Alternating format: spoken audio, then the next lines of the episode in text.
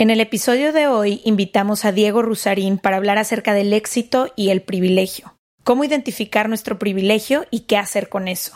¿Quién define la idea de éxito que perseguimos? ¿Todas las personas partimos del mismo lugar? Y si no es así, ¿cómo afecta esto nuestros procesos? Quédense para seguirles regalando dudas de esto y mucho más. Life is full of awesome what ifs, and some not so much, like unexpected medical costs. That's why United Healthcare provides Health Protector Guard fixed indemnity insurance plans to supplement your primary plan and help manage out of pocket costs. Learn more at uh1.com. Many of us have those stubborn pounds that seem impossible to lose, no matter how good we eat or how hard we work out. My solution is PlushCare. PlushCare is a leading telehealth provider with doctors who are there for you day and night to partner with you in your weight loss journey. They can prescribe FDA-approved weight loss medications like Wagovi and Zepbound for those who qualify. Plus, they accept most insurance plans. To get started, visit plushcare.com slash weight loss. That's plushcare.com slash weight loss. From the beginning.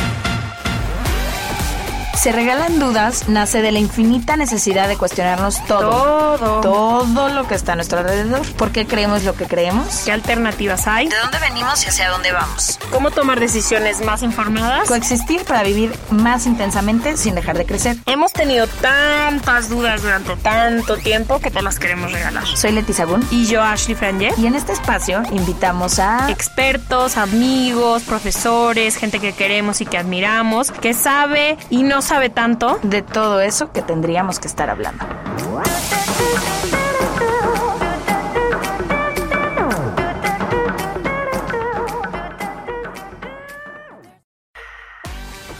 Los temas tabús y las dudas no paran ni con la pandemia. Creamos un show online para poder estar cerquita de ustedes y quedan dos episodios. Si no podemos hacer un tour este año, nos vamos a meter a tu sala para reírnos, llorar, regalarte más dudas y convivir durante un buen rato. Acompáñanos y compra hoy tus boletos. Rompiendo Tabús 2021. El sábado 4 de septiembre hablaremos sobre amigos, familia y relaciones y el sábado 4 de diciembre sobre el cierre de ciclos. Consigue ya tus boletos en serregalandudas.com diagonal boletos. Bienvenidas y bienvenidos a otro martes de Se Regalan Dudas. Estamos felices de estar con ustedes. Y hoy vamos a hablar de ciertos temas que habitamos con ellos todos los días, viven en nuestro día a día, pero muchas veces no nos cuestionamos nada al respecto. Y entonces creo que si algo hemos tratado de hacer en este podcast es justamente darle visibilidad a todas esas cosas de las que no se habla para que dejen de ser como temas, no nada más tabú, no creo que este sea un tema tabú, sino que fue un sistema en el que nacimos, en el que crecimos y que vivimos en automático, muchas veces sin cuestionarlo. No sé si he platicado antes en el podcast, pero yo antes de dedicarme a la televisión y a los medios estudié relaciones internacionales y tuve varios maestros, unos han venido de invitados aquí, seguro ya los conocen, pero que me ayudaron a, a ver otra cara del mundo que yo no conocía y a entender el mundo desde otro lugar y el sistema en el que vivimos y qué pasa con todos estos grupos que no tienen voz y que no tienen representación en el mundo en el que vivimos y qué pasa si aprendemos a ver todo un poquito desde afuera. Y creo que a partir de ese momento fue que como que mis ojos se abrieron a entender el mundo completo y ustedes a veces me dicen como ciertas cosas de cómo es mi personalidad ahora, pero creo que fue a raíz de eso, que pude ver como un panorama completo y antes era como si viviera en una en una burbuja del mundo que nací, que conocí, que leí y todo lo que me rodeaba era reforzado por las mismas ideas. La educación que recibí, eh, las personas de las que me rodeaba, la música que escuchaba, los medios de comunicación, los periódicos que se consumían en mi casa, todo tenía un poco las mismas ideas. Entonces yo crecí pensando que era lo único que existía. Y cuando empiezo a ver todas estas formas de entender la vida y sobre todo como yo soy parte de esto, fue creo que cuando mi cabeza empezó como a explotar. Y eso es lo que vamos a tratar de hacer en este capítulo, como darle luz a todo eso que no hemos hablado. Son ese tipo de temas que una vez que los entiendes o siquiera tienes un poco de, de educación en el tema, creo que son los temas que te cambian por completo la visión y la forma en la que vives. Creo que en los, no sé, siempre he sido muy curiosa de estos temas, me encanta la política como tú, no soy tan clavada, soy un poco más, no sé, no, no es como mi main focus, no estudié eso ni nada, pero siempre he estado muy al pendiente de estos temas, estudié filosofía y ciencias sociales por un rato, entonces creo que cuando entendí de los temas que vamos a hablar, que es la desigualdad, el privilegio, la competencia y los sistemas en los que vivimos, creo que soy un mejor ser humano y creo que he podido hacer decisiones un poco más informadas, teniendo una visión más llena, no sé si como tú dices hacia afuera, porque creo que si no, simplemente es una visión más llena de todo. Y creo que quienes hemos tenido el privilegio de a lo mejor poder tener acceso a esta educación. Creo que es nuestro deber actuar mejor, hablar de estos temas, ponerlos sobre la mesa, entenderlos. Lo mismo pasa con el racismo, lo mismo pasa con, con toda la discriminación que existe pero si no nos educamos, si no hablamos de este tema, es casi imposible poder hablar o cambiar, porque no tienes ni siquiera la definición de ciertas cosas que ves y a lo mejor no entiendes por qué están pasando. Entonces, sé que es un tema complicado, vamos a tratar de hacerlo de la mejor, de la manera más fácil y sobre todo de la manera más aplicable a la vida de cada individuo que nos escuche el día de hoy. Creo que la cosa, como dijimos, es que nacemos en este sistema que ya es así y el sistema cuenta con nuestro silencio, un poco nuestra apatía y nuestra complicidad para seguir existiendo como ha sido hasta ahora. Entonces, a menos que hagamos esta pausa y lo cuestionemos, que es lo que queremos que hagan con nosotros hoy, difícilmente va a cambiar algo. El invitado de hoy me emociona mucho a mí porque ya le, ya le confesé que lo sigo en redes y me echo sus noticieros todos los días, pero sobre todo porque creo que tiene este pensamiento crítico fuera justamente del, del sistema que me ha ayudado mucho a mí como a confrontar las ideas y lo que promuevo y lo que vivo todos los días. Hoy nos acompaña Diego Rusarín, conferencista y emprendedor. Bienvenido a Se Regalan Dudas. Viene de pisa y corre porque de aquí se va corriendo al aeropuerto, pero bienvenido. Claro. Digo, primero que nada, muchísimas gracias. La verdad es que qué, qué honor y qué orgullo estar aquí con ustedes. O sea, que me emociona muchísimo la plática. De verdad que un aplauso por su trabajo, por la convicción, por lo que han hecho. Gracias. Entiendo también las dificultades, o sea, el, el self-learning, ¿no? Este, este tema de autoaprendizaje. Perfecto. Pues mira, justamente me gustaría empezar por eso. ¿En qué momento empezaste tú a cuestionar el sistema en el que naciste y en el que creciste y a crear este pensamiento crítico. ¿Cómo, cómo caminaste hacia este lugar en el que estás ahora? Fueron dos, dos momentos, o sea, hay dos eventos grandes en mi vida que noto que fueron los que me hicieron como abrir los ojos un poquito más. ¿no? O sea, el primero es, las dos mayores influencias que tengo en mi vida son mi esposa, que es psicoanalista lacaniana. Entonces ella estudió psicología, específicamente psicoanálisis lacaniano. Entonces es una mujer que admiro muchísimo. La, amo, es sumamente inteligente, le he aprendido demasiado. Mucho de lo que hablo de psicoanálisis viene de ella, o sea, son sus palabras en mi voz. Y la otra gran influencia que tengo en mi vida es mi hermano. Y mi hermano es maestro en filosofía. Es más chico que yo, se graduó de universidad en Inglaterra, eh, se especializó en, en ética de la inteligencia artificial y es también una persona que admiro demasiado. Yo siendo diseñador industrial, raro, niño creativo que nunca encajó en ningún lugar y como soy muy intenso me clavé en los dos temas y acabé de que súper, súper perdido en eso. Entonces eso fue lo primero, que fue un tema más como holístico, contextual. Pero el, el, otro evento que me hizo despertar, sobre todo, no tanto al pensamiento crítico, sino a la crítica de la normalidad. Mi primer hijo nació con una enfermedad muy rara, una enfermedad mitocondrial, que le provoca toda una serie de retrasos en el desarrollo y su comportamiento encuadra dentro del espectro autista. Aunque autismo no sea una enfermedad per se, su comportamiento encuadra dentro del espectro autista. Entonces, yo a través de él me di cuenta que, o sea, que no había realmente un marco de existencia ni de posibilidad de dignidad para una persona que no es autosuficiente. Entonces eso me puso a pensar y me puso la óptica de por qué juzgamos a las personas como las juzgamos. ¿Con qué lógica definimos quién vale y quién no vale? ¿Con qué lógica definimos quiénes son los ganadores y quiénes son los perdedores? Entonces hay toda esta crítica de los, grupos de los subalternos. ¿no? Entonces yo me di cuenta que mi hijo no tenía voz.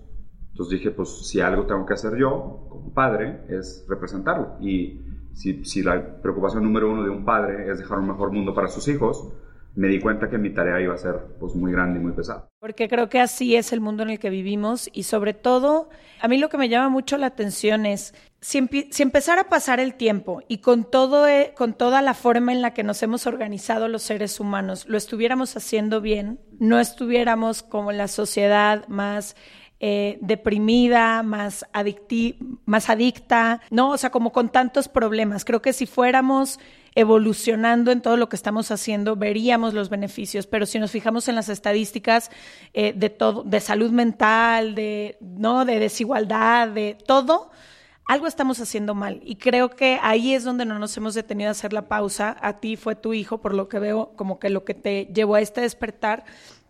Pero a mí como que me llama mucho la atención entender qué tiene que pasar para que nosotros entendamos que algo está mal con la manera en la que estamos viviendo. Y me di mucha cuenta ahora que estábamos haciendo nuestro libro, hicimos una pregunta que iba alrededor del tema del éxito. ¿Qué es el éxito para ti y por qué consideramos a unas personas exitosas y a otras no? Y ahí encontrar las respuestas de tanta gente me voló la cabeza porque la mayoría de nosotros hemos basado nuestra idea de éxito de acuerdo a lo que nos dijeron allá afuera que era exitoso, ¿no? A estas revistas de portadas de las personas que más acumulan dinero, de las personas más bellas según los estándares de belleza, de las personas más, no sé, cualquier tipo de parámetros que se usan para medirnos. Y entonces cuando eso es considerado exitoso, todas y todos estamos en búsqueda de llegar justo ahí, a ese lugar. Y me di cuenta en la respuesta de mucha gente que si no si no nos replanteamos y redefinimos esta historia de éxito, estamos toda nuestra vida enfocando nuestro tiempo, nuestra energía y nuestros recursos en puras cosas que nos están haciendo sumamente infelices. Y también creo que si no nos enfocamos y entendemos que la mayoría del tiempo estamos como tú dices, de un lado arriba a lo mejor y otros abajo, pero que no tiene que ser así. O sea, como que creo que mucho del, de lo que pasa es que creemos, nacimos en una sociedad así, nuestros papás también, y la idea de que todos podamos partir de la misma línea o que pueda haber minorías que de hecho tengan voz, que puedan participar en espacios, que no, no, no, no la conocemos y es muy difícil si no existe el lenguaje y si no existe la imaginación o la posibilidad de algo, es muy difícil construirlo. O sea, solo sabemos que existieron los dinosaurios porque podemos ver los huesos y eso. Si no, no lo podríamos entender. Sería una figura mística que ni existe, qué es lo que pasa con toda la mitología griega y demás. Te lo puedes imaginar, pero cada quien tiene su versión. Entonces, no sé, creo que para mí ha sido muy importante entender eso, en que sí existe una forma de crear una sociedad a lo mejor más justa y en la que yo puedo participar un poco más consciente. ¿Crees tú, Diego, y bueno, le pregunto a los dos, que, que pueda haber una sociedad donde el ganar y el perder no se ha marcado tan intensamente como aquí? Hoy en la mañana que pensaba en esta pregunta decía, ¿quién nos dijo que perder está mal? O sea, ¿quién le puso automáticamente la connotación negativa de... ¿O quién define qué es ganar y qué es perder? Ajá, pero tipo, o sea, imaginemos, cuando pierdes algo, cuando dejas ir algo, cuando no te toca algo, ¿quién dijo que eso es perder y es una connotación completamente negativa? ¿Y quién dijo que ganar y estar hasta arriba y tener el más dinero es ganar? O sea, como que creo que si redefines también, pues, qué es ganar y qué es perder, puede haber un cambio más grande ahí y mucho más no sé, redefiniendo un poco también la idea de éxito y diciendo a lo mejor lo que todos los días quiero alcanzar no es realmente lo que quiero. Hay un par de cosas que me gustaría comentar sobre los comentarios que hicieron antes que son importantes. Eh, primero mencionabas esta idea de que al mismo tiempo que supuestamente hemos alcanzado mucho progreso como sociedad, hay otros índices que son sumamente negativos. Creo que es importante que la gente tenga una conciencia fría para hacer un análisis de la realidad.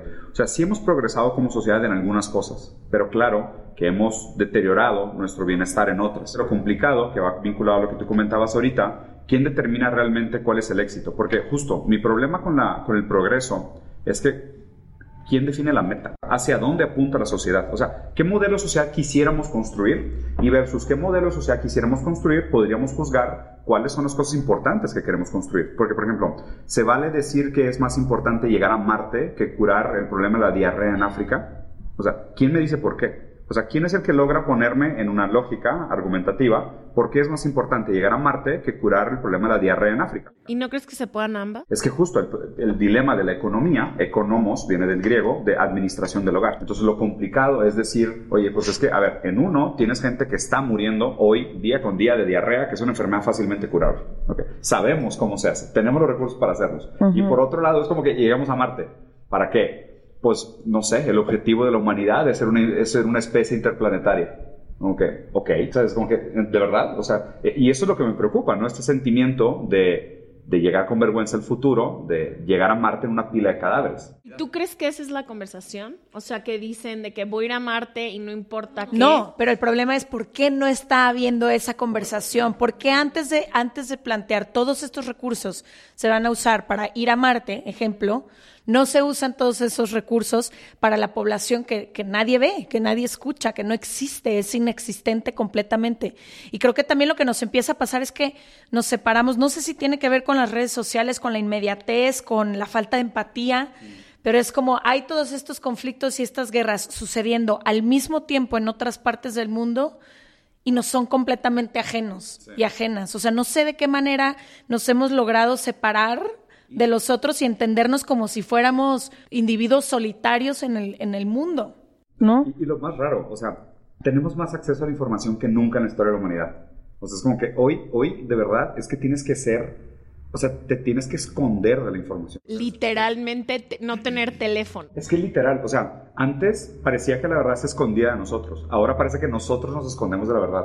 Es, es tan raro esto. O sea, es un momento histórico contraintuitivo, ¿sabes? Porque es como que antes era como que, bueno, yo sé que estos aparatos electrónicos implican algo de abuso humano. Y hay por ahí rumores y he escuchado y sí, tal vez y no tengo pruebas, pero he escuchado que pues, a lo mejor las guerras en Kenia están vinculadas al bajo precio de la batería de litio de mi computadora. Lo he escuchado, puede ser una teoría, pero es que abundan evidencias sobran evidencias, está por todos lados. O sea, literal te tienes que esconder de ello para poder seguir existiendo y diciendo, no, no es verdad. Antes la verdad se escondía a nosotros y ahora parece que nosotros nos escondemos de la verdad. Y justo, o sea, concuerdo con Leti, no es tanto de, ah, no, es que la respuesta es que África primero y Marte de segundo, ¿no? Porque pues también me parece que si nos ponemos solo a resolver los problemas urgentes de la humanidad, pues tampoco hay, hay lugar para el progreso. La pregunta es, ¿a quién le estamos delegando esa responsabilidad?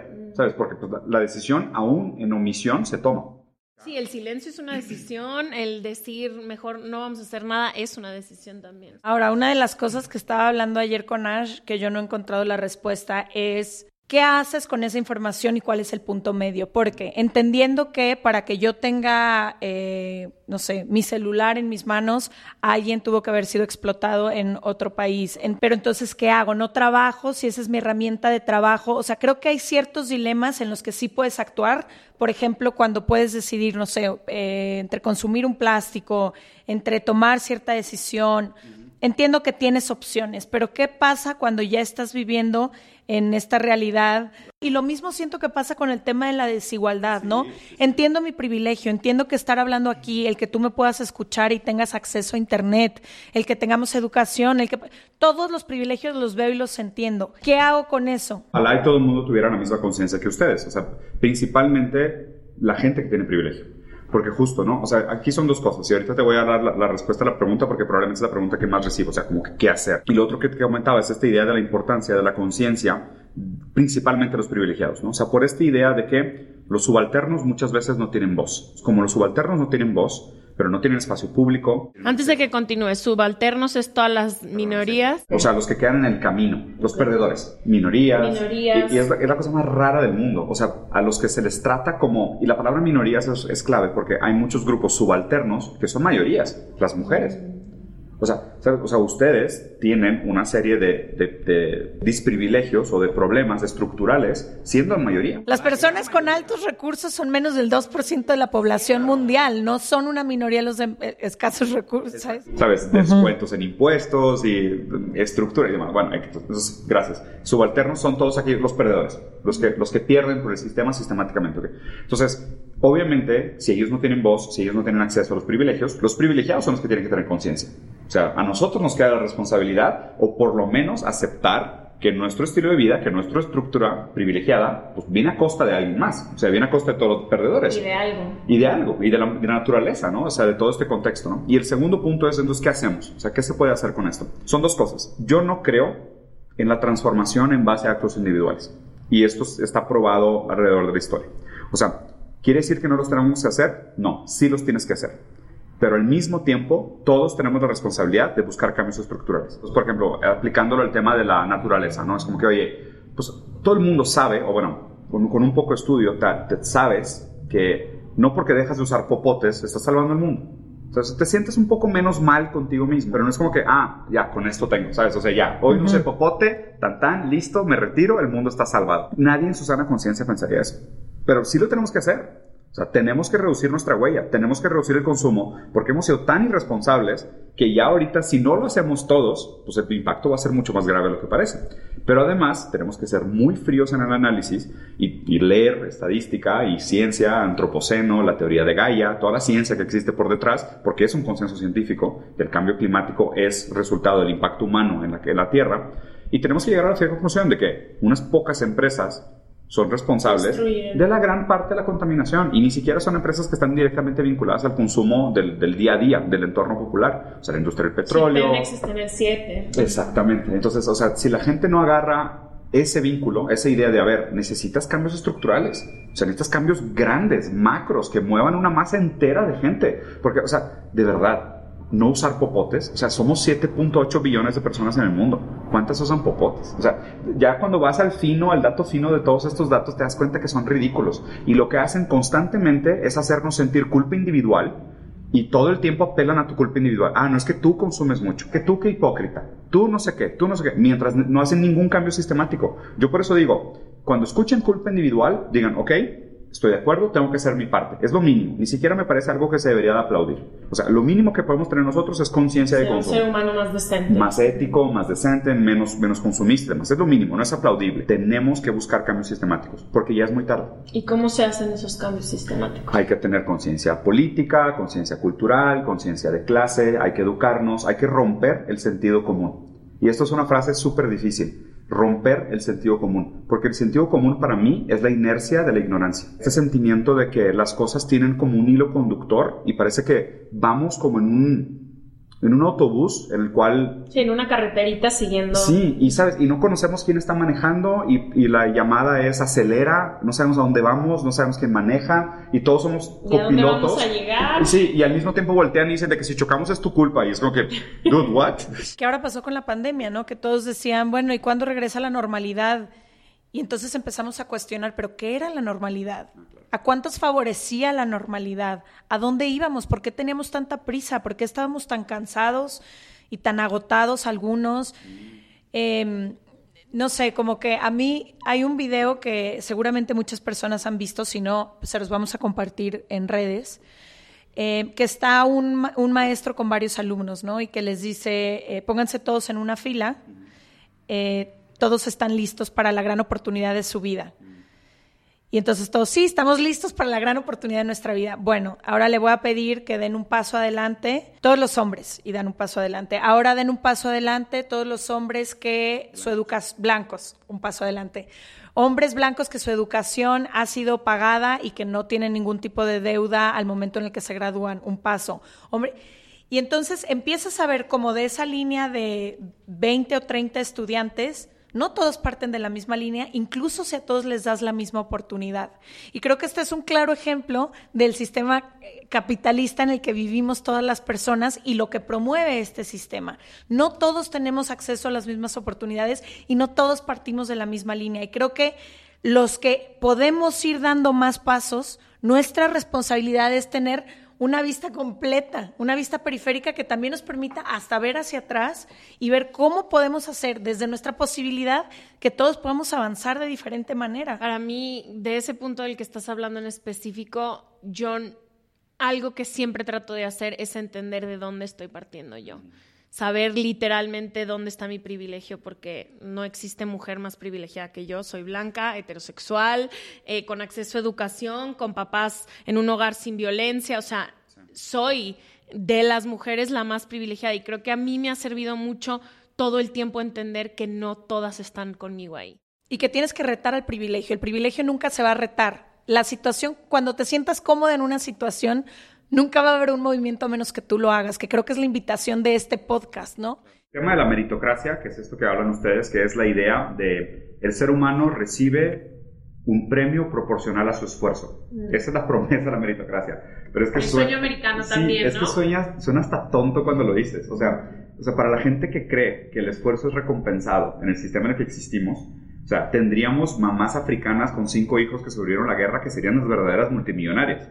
O sea, díganme quién se esfuerza más que una mamá soltera que tiene tres empleos y tiene que cuidar a una familia. O sea, no hay, no hay resultado mayor de esfuerzo que ese. Y son miserables.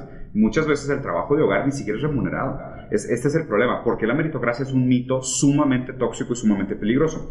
A ver, hablemos a detalle para quienes escuchan por primera vez meritocracia, porque Quisiera no nada más que lo explicáramos, porque cuando empiezas a, decir todas, todas estas frases famosas que escuchamos tanto y que creemos con convicción. No, y que hay gente que las escribe y las promueve. No, y también nosotros, yo en algún momento sí he cre en algún momento sí llegué a creer honestamente, pues quien tiene tal cosa es porque trabaja duro. ¿No? Porque es, es lo que escuchas toda tu vida. Entonces, eh, si nos puedes ayudar, digo, a entender un poquito la meritocracia, cómo funciona y qué nos hace creer. Y, a ver, hay, dos ejemplos prácticos súper bonitos para entender este caso. Hay un experimento psicológico muy famoso donde ponen a dos personas a jugar Monopoly, ¿no? Este, este juego de mesas de tipo pues, comprar propiedades, ¿no? Nada más que una persona empieza con cero dólares y la otra persona empieza con 100 mil dólares. Y empiezan a jugar Monopoly, ¿no? Y los dejan jugar Monopoly y obviamente el que empieza con 100 mil dólares pues, gana, ¿sabes? Arrasa. Lo interesante es que después los entrevistan y les preguntan por qué crees que ganaste o por qué crees que perdiste. Mm. Cuando entrevistan al chavo que, perdió, dice, pues a ver, o sea, yo hice lo que pude, compré las propiedades que pude. Tenía cero dólares. Tenía cero dólares, pues sí, pero el problema es que luego, luego cuando empecé a moverme en el tablero, me di cuenta que pues todos los lugares que pisaba ya tenían dueño. O sea, ni siquiera podía comprar porque pues este, la persona que estaba enfrente de mí pues ya había comprado todo. Entonces yo no tenía poder adquisitivo, no podía hacerme de propiedades y Monopoly se trata de comprar cosas y luego rentarlas, ¿no? O monopolizarlas. Y luego le preguntan al otro chavo, ¿por qué crees que ganaste? Y dice, no, yo administré mejor. Y es como que, dude, ¿y los 100 mil dólares de diferencia? No, no, no, es que estoy seguro que si él hubiera comprado las casitas correctas, hubiera hecho los, los combos. La meritocracia es la fantasía que se cuentan los ganadores para justificar su victoria, que es en gran parte por sus ventajas estructurales. O sea, la meritocracia se cuenta que funciona como una historia al revés. Es de que, pues como ya soy millonario y nací en cuna de oro, y como no quiero admitir que mi mérito no es mío, pues voy a contarme la historia del esfuerzo, de que yo fui más inteligente, yo me levantaba temprano, duro, ¿sabes? Y, ni siquiera, porque trabajo duro cada vez más ha sido desmentido, pero es trabajo inteligente, ¿sabes? Yo sé cómo trabajar. Todas estas tontadas que se cuenta la gente para justificar y para negarse la idea de que, a ver, no mereces lo que tienes. Y es sumamente difícil llegar a la conclusión de que no mereces lo que tienes. O sea, a ver, justo, o sea, qué complicado decir que es que, a ver, y el problema del no merecer lo que tienes tanto aplica para lo bueno como para lo malo. O sea, ¿qué culpa tiene un niño que nace en un hogar quebrado con violencia? O sea, no tiene culpa él de haber nacido en esa situación. Estaba viendo ayer justo que el 74% de las personas que nacen en la pobreza en México nunca salen de ella. Había una frase de Eduardo Galeano que me encanta que dice, la pobreza no es casualidad de los astros. Ever catch yourself eating the same flavorless dinner three days in a row? Dreaming of something better? Well, HelloFresh is your guilt-free dream come true, baby. It's me, Kiki Palmer. Let's wake up those taste buds with hot, juicy pecan-crusted chicken or garlic butter shrimp scampi. Mm. Hello Fresh. Stop dreaming of all the delicious possibilities and dig in at HelloFresh.com. Let's get this dinner party started. This is Paige, the co-host of Giggly Squad, and I want to tell you about a company that I've been loving, Olive and June. Olive and June gives you everything that you need for a salon quality manicure in one box. And if you break it down, it really comes out to $2 a manicure, which is absolutely insane. It's also so easy to get salon worthy nails at home with Olive and June. The difference between how your nails used to look when you did them yourself and now with the Manny system is a complete game changer. The best thing about Olive and June too is it's a quick dry, dries in about one minute, lasts for five days, and full coverage in up to one to two coats. Visit oliveandjune.com slash perfect Manny 20 for 20% off your first system. That's oliveandjune.com slash perfect Manny 20 for 20% off your first system.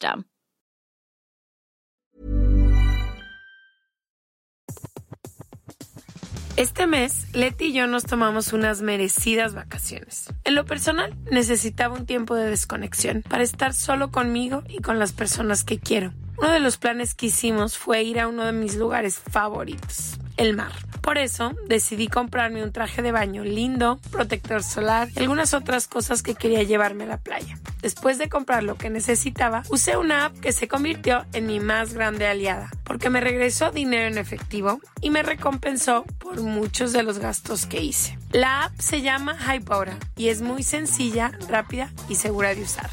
Hybora me ha regresado dinero por comprar en tiendas como Lowell's, Macy's, Sephora, Best Buy y mucho más. Tú también puedes empezar a usarla y recibir dinero por comprar desde comestibles hasta artículos del hogar y de belleza. Lo único que tienes que hacer es agregar tus ofertas en la aplicación, subir tu recibo y listo. Obtendrás dinero real que podrás depositar a tu cuenta bancaria, PayPal o tarjetas de regalo. Si tú también quieres aprovechar estos beneficios, en este momento, para ti que eres parte de nuestra comunidad, Hybora ofrece 5 dólares por solo probar Hybora usando el código DUDAS cuando te registras.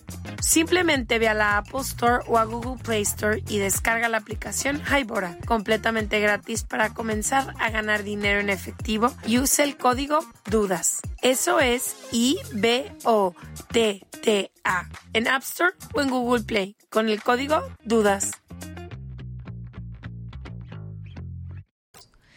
Donde naces, en el sistema en el que vivimos, donde naces, la mayor cantidad de las veces determina dónde vas a estar el resto de tu vida. Y creo que lo grave de creernos esto de la meritocracia y del sistema es que nos hace sentir todavía más culpables como seres humanos, porque crees que si no estás siendo exitoso y si no tienes los recursos y si no has llegado a tal lugar, es porque algo está mal contigo, porque no eres suficiente ansiedad, depresión, suicidios. Entonces, y esa persona sí lo tiene porque esa persona sí tiene las capacidades. Pero no nos acordamos, como tú dices, que no estamos partiendo de lo mismo, que uno partió con cero y otro partió con cien mil. Y el que partió con cien mil es acumulativo. Puedes fallar, puedes darte el privilegio y el gran lujo que es fallar. Dos datos que para mí son contundentes en este tema. Primero, hay un estudio bien bonito que se hizo en Europa, sobre todo principalmente en Florencia, donde decía, hace 600 años que las mismas 300 familias son las 300 familias más ricas de Florencia. Y, y a grandes rasgos, yo creo que si haces ese estudio a nivel global, nos, Seguro es cierto, nos es meteríamos un susto terrible. Nos meteríamos un susto terrible. Y luego el otro dato que para mí es contundente es el de la movilidad social, que es justo de qué posibilidad tiene la gente de aspirar a que sus hijos tengan una mejor vida que ellos. Porque justo, ¿qué pudiera ser una síntesis más simple de lo que significa la dignidad de la vida? Yo quiero que el futuro sea mejor que el hoy. O sea, yo creo que mañana sea mejor que hoy. Con eso no hay por servido. Con que estemos progresando en un camino hacia adelante no hay por servido. Que mis hijos tengan una vida mejor que la mía. O sea, se conforman con muy poco, lo cual tampoco estoy de acuerdo, pero se conforman con la idea de que mis hijos tengan una vida mejor que yo.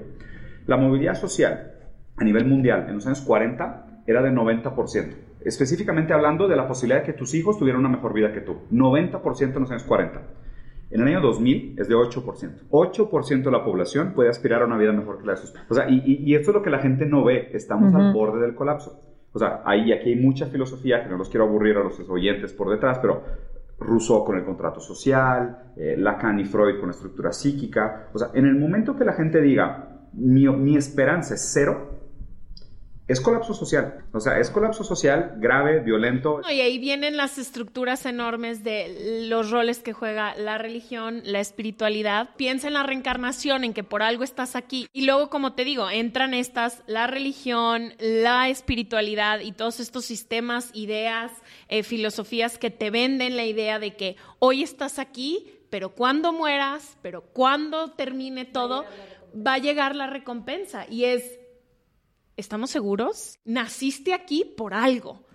Aquí estás, no como dicen, porque el sistema, porque las 300 familias más ricas del mundo siguen siendo las 300 familias más ricas. No, te dicen, estás aquí para qué, busca el para. Y es, güey, sí, entiendo, y hay una parte de mí que entiende, que digo, ok, claro, hay una razón por la que nací en donde nací y demás, pero después si quito todo y encuentro todo, es pura suerte. Mi esperma nadó más rápido en un mundo donde me tocó tener los papás que tuve y hice absolutamente nada por tener esos papás. Dice en la Biblia, un rico no entra al cielo ni como una, ni como, ni, como una, ¿qué decía? Ni como una vaca por, la, por el agujero de una aguja.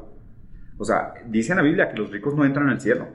O sea, Dios era anticomercio, pateó a los comerciantes de su templo, criticaba completamente la avaricia. O sea, casi todo lo que hacemos hoy no es compatible con mucho de la teología judeocristiana. Cada vez más se instrumentaliza la religión para justificar el, abuso sistemático. Y, por eso, y por eso tengo este rencor y este odio contra toda esta gente que vende el pensamiento mágico. Que ellos de que, ay, no, es que yo estoy ayudando a mantener a la gente motivada. No, tú te estás aprovechando de su desesperación para venderles esperanza. Y esa esperanza falsa. Porque esa esperanza falsa es la que los nubla y no les permite ver los datos reales, que realmente deberían estar preocupados. Ese es, ese es mi problema. De nuevo, o sea, la religión ha hecho cosas muy bonitas por la humanidad y hay gente que ha hecho cosas hermosas en nombre de la religión, aunque también se han cometido atrocidades. Mi problema es cuando se usa la religión como un método de pasividad. Y creo que es como una justificación que apacigua todas las partes. Porque si yo que no tengo en este sistema injusto, creo que no tengo porque es lo que merezco, estoy tranquilo. Y si yo que tengo en este sistema injusto, creo que tengo porque merezco, estoy tranquila. Entonces nadie se mueve, nadie despierta, el de abajo no dice, hey, esto no está siendo justo, y el de arriba no dice, hey, tengo que hacer algo con todo esto que sí se me dio, ¿no? La primera vez que yo lo pude ver, yo tuve un novio que jugaba fútbol y se rodea, como que crecí con todo el grupo con el que él se rodeaba y todos sus amigos querían ser futbolistas, ¿no? Y todos jugaban en fuerzas básicas y todos como que tenían el sueño de ser el Messi y el Cristiano Ronaldo, que sé que es el sueño que comparten millones de niños y adolescentes alrededor del universo.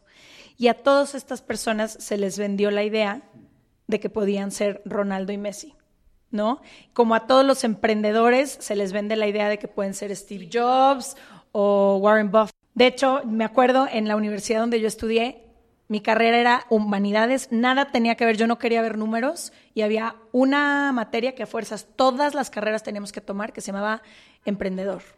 Porque a fuerzas todos teníamos que ser emprendedores o emprendedoras, ¿no? Como si esa fuera la manera en que podemos todos acomodarnos aquí. Pero bueno, y entonces, e, e, en este momento teníamos 17, 18 años y yo veía cómo todos firmemente creían, porque se nos hace creer que tú puedes ser esa persona.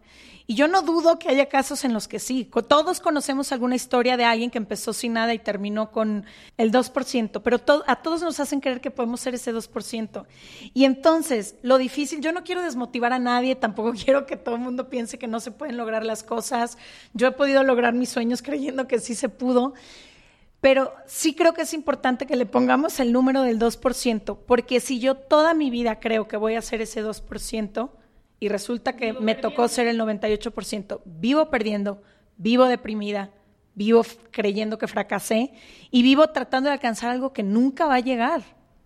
Lo que realmente deberíamos de lograr a través de la educación, a través del pensamiento crítico, a través del cuestionamiento, a través de la cultura, del diálogo, del debate, es que deberíamos de lograr un pensamiento de qué es lo que nos conecta como especie, qué es lo que nos hace relevantes, tener una visión compartida, eh, darle sentido a esta trama invisible de ayudarnos. O sea, ¿sabes? O sea, ser, humanos dignos, responsables y sin vergüenza de lo que estamos haciendo.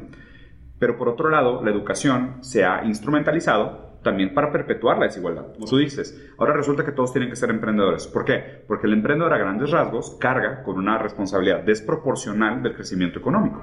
Porque el emprendedor es el que genera empleos. El emprendedor es el que se arriesga. estadísticamente hablando, ¿no? Y lo que me molesta es que siempre usen la excepción para justificar su causa. Es que al revés, el hecho de que a uno le haya funcionado, prueba que es excepción, prueba la regla. O sea, es que esa es la fantasía, es lo único que nos queda. Apelar a esa fantasía de que el 1% que le funciona es a lo que debería soñar el otro 99%. Pero lo que no contabilizamos es que el 99% que eventualmente va a fracasar causa un problema sistemático de ansiedad, de Que ese 99% que era lo que a mí me tocaba ver, muchos eran hiper talentosos, muchos eran, incluso había unos que decían, eh, este es, no sé, el mayor talento que hemos visto en 20 años y nunca le dieron una oportunidad o nunca tuvo un espacio. Perdón por las frases, pero como que se me quedan en la mente, ¿no? Hay, hay una frase que me mata también, que es una persona que ganó un premio Nobel una vez en su, en su, en su speech de, de, agradecimiento, dijo, no me impresiona tanto la, la genialidad de Einstein, sino que me preocupa la cantidad de gente tan talentosa como Einstein que nació y murió en pobreza y nunca tuvo acceso a la educación. O sea, ¿cuántos Einsteins, cuántos Mozarts, cuántos Beethovens, cuántos Van Goghs, cuántos Dalís no nacen y nunca tienen acceso a un pincel, a una brocha, a un canvas, a una guitarra? Ni siquiera saben. Ni saben. Ni saben. Porque nunca les damos ni la oportunidad de desarrollar lo que pueden hacer. Y deja tú, a lo mejor hay una ama de casa, un albañil, un plomero, que tienen un talento descomunal para la matemática, pero nunca se les dio la oportunidad. Y estamos desperdiciando el potencial de la genialidad humana porque los condenamos al destino donde nacen. ¿Y qué hacemos? O sea, estamos en este sistema, unos nacemos más privilegiados que otros. Yo al menos estoy consciente de esto. ¿Qué hago? Lo primero, lo primero que tenemos que hacer, y, a ver, y entendiendo, ¿no? Que para que la gente escuche este podcast, y, sé que ustedes tienen muy buen alcance, eh, nosotros ya tenemos algunas, algunos privilegios estructurales. O sea, lo primero que hay que hacer es un poco de conciencia y reconocer cuáles son esos privilegios estructurales entender que esos privilegios estructurales, por más que nos benefician a corto plazo, como especie no necesariamente nos convienen. Porque tenemos una serie de problemas como el cambio climático, los problemas emocionales, el tema de la discapacidad, que es otro tema que me gustaría platicar. Entonces, lo que tenemos que hacer primero que nada es poner estos debates sobre la mesa. Es urgente.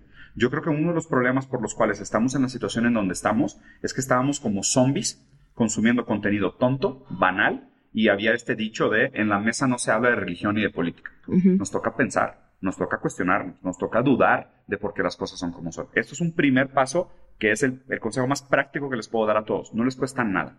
O sea, cuestionen, lean. Los mejores libros están gratis en Internet. Yo no leo nada de este siglo, o sea, bueno, algunas cosas, pero no leo casi nada de este siglo. Hay mucha literatura sumamente valiosa que es gratis, que lo único que tienes que hacer es leer. ese sería mi primer consejo práctico. Y el segundo es, involúcrense más en los problemas sistemáticos, que son los políticos, los culturales y los ideológicos. ¿Pero crees que todo mundo puede involucrarse en estos problemas? Pensando, ayer veíamos un, un video de la movilidad y la posibilidad que existe de moverte de un lado a otro y demás. Y una, una chava en un TED Talk decía, ¿cómo puedo yo preocuparme por la religión? ¿Cómo puedo yo preocuparme por el cambio climático y todo si no tengo asegurada la comida de hoy? Hay gente que no puede tener estas conversaciones porque mañana no tienen que comer. Las personas que no pueden cubrir sus necesidades básicas ahorita tienen su cabeza en otro lugar, pero tú que tienes cualquier tipo de privilegio y el privilegio viene entre países, entre género, entre clases, entre hay todo tipo de privilegios así como la discriminación es interseccional, también el privilegio. Entonces creo que ahí es cuando podemos, desde nuestro lugar, como dice, primero informarte. La responsabilidad es nuestra. O sea, justo lo acabas de decir y está, estoy 100% de acuerdo. No podemos esperar que una persona que vive al día haga un cambio revolucionario para salvarse. Es como que es absurdo. O sea, justo todo lo que sucede estructuralmente es para que él mismo no se dé cuenta de que vive bajo presión y vive contra una falla sistemática. inclusive educacionalmente no se permite entender.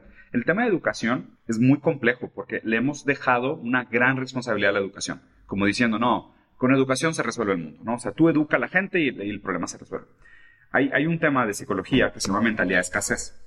La mentalidad de escasez es que cuando a ti te faltan cosas, básicas, seguridad, alimento, bienestar, amor, los problemas, o sea, los básicos del, del, ser humano, ¿no? Cuando te faltan esas condiciones básicas, tu cerebro entra como en un modo de pánico, donde toma puras decisiones de sobrevivencia. El otro problema de la mentalidad de escasez, que además te hace actuar como un idiota, aunque no lo seas, ese es el problema, te hace actuar como un idiota aunque no lo seas, por el puro tema de urgencia y pánico, te imposibilita aprender cosas nuevas. Y la estadística es que un niño que vive con mentalidad de escasez no aprende 7 de cada 10 cosas que le enseñas. No importa su coeficiente intelectual, solo porque está en escasez. Mm. Entonces, o sea, ¿de qué me sirve echarle agua a una cubeta que tiene agujeros? O sea, mientras yo no resuelva las condiciones materiales de la gente que vive en pobreza, mientras no tengan suficientes calorías, mientras no tengan apoyo en el hogar, mientras no puedan caminar con seguridad e iluminación a su escuela, mientras no se sientan en violencia, mientras no sientan discriminación, o sea, mientras yo no arregle estos temas básicos, a ver, 15% de México no tiene agua potable, o sea, tienen piso de tierra, o sea, mientras yo no resuelva esas cosas básicas, ¿de qué me sirve educarlos? Siete de cada diez cosas que, no les, que les estoy enseñando no le entrarían al cerebro ni que fueran Einstein. Entonces, si no puedo cambiar el sistema estructural, me regreso a mi impacto, a mi entorno más cercano, quizás a las personas que trabajan contigo. a las personas más cercanas que... Justo, por eso decía las dos cosas. O sea, tú, tienes, tú tienes tu campo de injerencia, es esa tu primera responsabilidad primaria, pero tienes una responsabilidad mayor. ¿Y, por qué es importante este tema de un cambio en la moral? O sea, un cambio en el entendimiento de la moral. Porque también tenemos que enseñar a la gente a votar. O sea, el proceso democrático, por más que tenga todos sus problemas, y sí es verdad que ha sido una porquería los últimos años y se ha vuelto un sistema populista y engañoso y la gente está descorazonada, sigue siendo una de las pocas maneras de generar cambio social. Entonces, mientras más la gente sepa votar y sepa por quién votar y por qué les conviene votar por uno y no por otro, entendiendo la complejidad de estos temas, pues mejor. Es, un tema muy difícil, es, complicado porque siempre escucho esto, es que Diego, complicas mucho las cosas, dame soluciones fáciles, es que no las hay. No, no se dan cuenta que estamos donde estamos porque todo el tiempo queremos soluciones fáciles que parchan una fractura expuesta. O sea, no le puedes poner una curita a una fractura expuesta. Pero creo que entonces hay que regresarnos a decir si hay algo que podamos hacer desde nuestro lugar, que creo que es la invitación de hoy, ¿no? Primero, como tú dices, a ser consciente de este privilegio en el que estoy parada. Y segundo, yo he tenido estas conversaciones con gente muy cercana a mí que no había escuchado de estos temas antes y me he encontrado con que hay muchísima resistencia, porque saberte parte del problema no le gusta a nadie y somos parte. Incluso yo ahora que lo sé o tú que lo sabes, seguimos siendo parte, pero creo que cuando empiezas a tener más conciencia, hay más posibilidad de hacer algo al respecto. Y lo que yo siempre les digo a estas personas es, se te hace lógico que entre todos se cocinó un pastel delicioso y que siempre es una persona la que se come el pastel completo y las migajas son las que le quedan a todas las demás personas que participaron en el proceso. Y creo que si empezamos a leer más acerca de meritocracia, nos vamos a dar cuenta de lo que yo caí en cuenta hace algunos años y tú no sé en qué momento y Ash también, es como no es justo y no está bien diseñado el sistema porque por más que esta persona trabaje y se esfuerce, también lo hacen todas las demás que reciben migajas. Entonces, desde mi lugar y sobre todo si yo tengo más participación del pastel, me corresponde ver de qué manera puedo redistribuir lo que yo tengo. Y creo que cuando hablamos de tema de redistribución, Sí, entiendo que como ustedes dicen, el problema a veces son estas 300 familias que siguen siendo dueñas del mundo entero. No somos parte de esas 300 familias, pero sí tenemos mayor participación del pastel que muchas personas. Y sí hay cosas que podemos hacer desde, desde esta participación del pastel. De hecho, mencionas algo importante. O sea, lo que me preocupa de este momento histórico es que por primera vez en muchos años estamos viendo un decrecimiento de la clase media. Esto, esto qué implica, ¿no? Y a lo mejor es una lectura un poco compleja del tema. A grandes rasgos, como tú dijiste, esta, esta, metáfora de que cocinamos un pastel y muy poca gente se come todo el pastel y los demás tienen que pelearse por las migajas, es la idea del dónde se queda la generación de valor. Entonces todos generamos valor de diferentes proporciones y no estoy diciendo que todos valemos lo mismo, o sea, para nada. O sea, yo no creo que la igualdad absoluta sea una meta, no, no va por ahí pero sí tenemos que buscar una mayor justicia. O sea, tenemos que buscar puntos de partida más similares, tenemos que buscar menos desigualdades estructurales y más oportunidades iguales. Eso es, eso es, lo que deberíamos de, aspirar, ¿no? Pero la idea del pastel es que todo el mundo trabaja y poca gente se queda con el beneficio. La desaparición de la clase media, ¿qué, qué implica? Que cada vez más, o sea, yo tengo más en común con una persona en pobreza extrema que con Jeff Bezos. Jeff Bezos está más lejos de ser millonario que yo. O sea, yo estoy más cerca de tener un millón de dólares que Jeff Bezos, porque Jeff Bezos tiene un trillón. Sí, los que acumulan cada vez acumulan más y los que no tienen cada vez tienen menos. Exactamente. Entonces, el problema es que la clase media cada vez se parece más a la clase baja. Y cada vez es más difícil porque hay menos movilidad social. ¿Se acuerdan? 8%. Entonces, el problema es que a grandes rasgos, esto lo que indica es que vamos a acabar con una super clase baja. Y luego aquí es donde entra el tema grave de la discapacidad. Pues, ¿Y, por qué es importante? Y no lo digo por mi hijo. La automatización va a dejar a un gran porcentaje de la población discapacitada. Porque discapaz quiere decir que tu capacidad no sirve. O sea, no quiere decir que naciste con alguna diferencia, con alguna cosa. No, no, no. Deja tú la parte genética, que ya hoy es, es abominable. Lo que me preocupa del tema de la discapacidad es que a medida que nosotros trabajamos para automatizar el trabajo, hay mucha gente que su mano de obra ya no va a valer nada. Y hoy por hoy, la gran mayoría de la población del mundo Trabaja lo que tiene que vender es su mano de obra y su tiempo. Entonces, la automatización nos va a dejar a todos discapacitados. Lo que me preocupa es que hay empresas multimillonarias con 100 empleados. A la larga, ¿quién compra lo que se produce? ¿Con qué dinero? Eso, esa es mi preocupación. Ay, pues sabemos que no es un, un, tema así de buenos días, ni de solución inmediata, ni tampoco que haga sentir a todo mundo maravilloso en este momento, pero creo que es justo eso, es el llamado. Incomódense, incomodémonos todos, porque hay mucho por hacer y no no es suficiente con decir y con echarle la culpa a los políticos, que es lo que más nos gusta hacer, ¿no? Es que todo es culpa de la administración y de la pasada y de la pasada. Y llevamos, desde que yo nací, tengo 32 años, escuchando gente echarle la culpa a los gobernantes. Ya. Nos gustaría, Diego, vamos a empezar con todos nuestros invitados, actividad de cierre, que leas la pregunta que tú elijas de nuestro libro y nos des tu respuesta, por favor. Súper, súper puesto. A ver. ¿Qué mata el amor? Es buena pregunta. ¿Qué otra podría ser? ¿Qué has aprendido de las rupturas del corazón y cómo se curan? Eh, esa. Es, de la, es la favorita de Leti. Y la verdad, soy sincero, o sea, hace, hace poquito estaba escribiendo sobre el tema, porque yo confieso que soy mucho más cursi de lo que la gente cree. Eh, estaba escribiendo que es, lo escribí textualmente, es, no deberíamos de tener prisa de olvidar a las personas que amamos, por más que haya existido una ruptura amorosa, porque el haber sido capaz de amar es un valor y un bien en sí mismo. Mm. ¿Sabes? Entonces creo que, o sea, la gente tiene que aprender que solo la negatividad le da sentido a la positividad. Solo el sufrimiento le da sentido al placer. El mal le da sentido al bien, porque somos seres que aprendemos cosas de manera contextual. Entonces, lo frío se entiende en contraste con lo caliente. El sufrimiento se entiende en contraste, en contraste con el placer.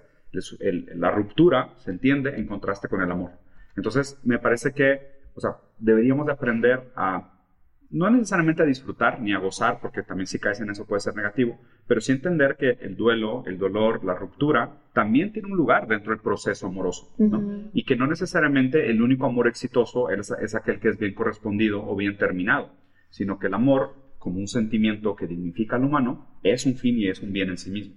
Entonces, más allá que apresurar el proceso de duelo, apresurar el proceso de ruptura o, o verlo como un "Ay, tuve que aprender algo de la ruptura, no. O sea, la ruptura es una parte Es tan un esencial ciclo. del amor como la infatuación, ¿sabes? Como, como un beso, como un abrazo. O sea, la ruptura es parte del amor, porque justo eso de haber perdido al otro es lo que te hace encontrarte con el agujero que tienes en ti mismo, que esa persona momentáneamente estaba llenando, pero no necesariamente era la respuesta absoluta a tu falta. Me encanta. Fíjate que justo de eso que, de eso que dijiste, una vez es- terminé una relación y estaba así en los escombros, ¿no? Así de ahogada. Una amiga que ya ha estado en el podcast, Bárbara Mori, se acercó y me dijo, algún día vas a agradecer todo esto que te está doliendo. Pero mientras más te duela, más bonita va a ser la recompensa. En el momento la quería asesinar. asesinar. Y conforme pasó el tiempo me di cuenta que así fue. En la medida que duele también muchas veces es en la medida en que eres capaz de eh, como hacer que el corazón se extienda y eso siempre se agradece. Gracias por haber venido, Diego. Te agradecemos muchísimo. Les dejamos en serregalandudas.com diagonal suscríbete. Todos los links para seguir a Diego por todos lados. Ver el noticiero favorito de Leticia, que lo da él todos los días. Te agradezco mucho que hayas venido. No, encantado. La verdad es que les, les, les regreso totalmente el agradecimiento. Estoy muy contento de la plática. Ojalá y podamos hablar de otros temas más, más mundanos en otro día, porque estos temas son densos, pero de nuevo, también les aplaudo el esfuerzo, porque es difícil. Mucha gente no quiere escuchar estos temas y por eso es importante que hablemos de ellos. Total. Gracias a todos y nos vemos el próximo martes. Bye. Bye.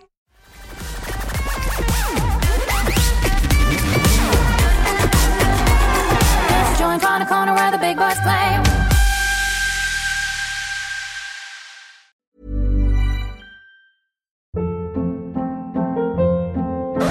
Hold up. What was that? Boring. No flavor. That was as bad as those leftovers you ate all week. Kiki Palmer here, and it's time to say hello to something fresh and guilt-free. Hello Fresh. Jazz up dinner with pecan-crusted chicken or garlic butter shrimp scampi. Now that's music to my mouth. Hello Fresh. Let's get this dinner party started. Discover all the delicious possibilities at hellofresh.com.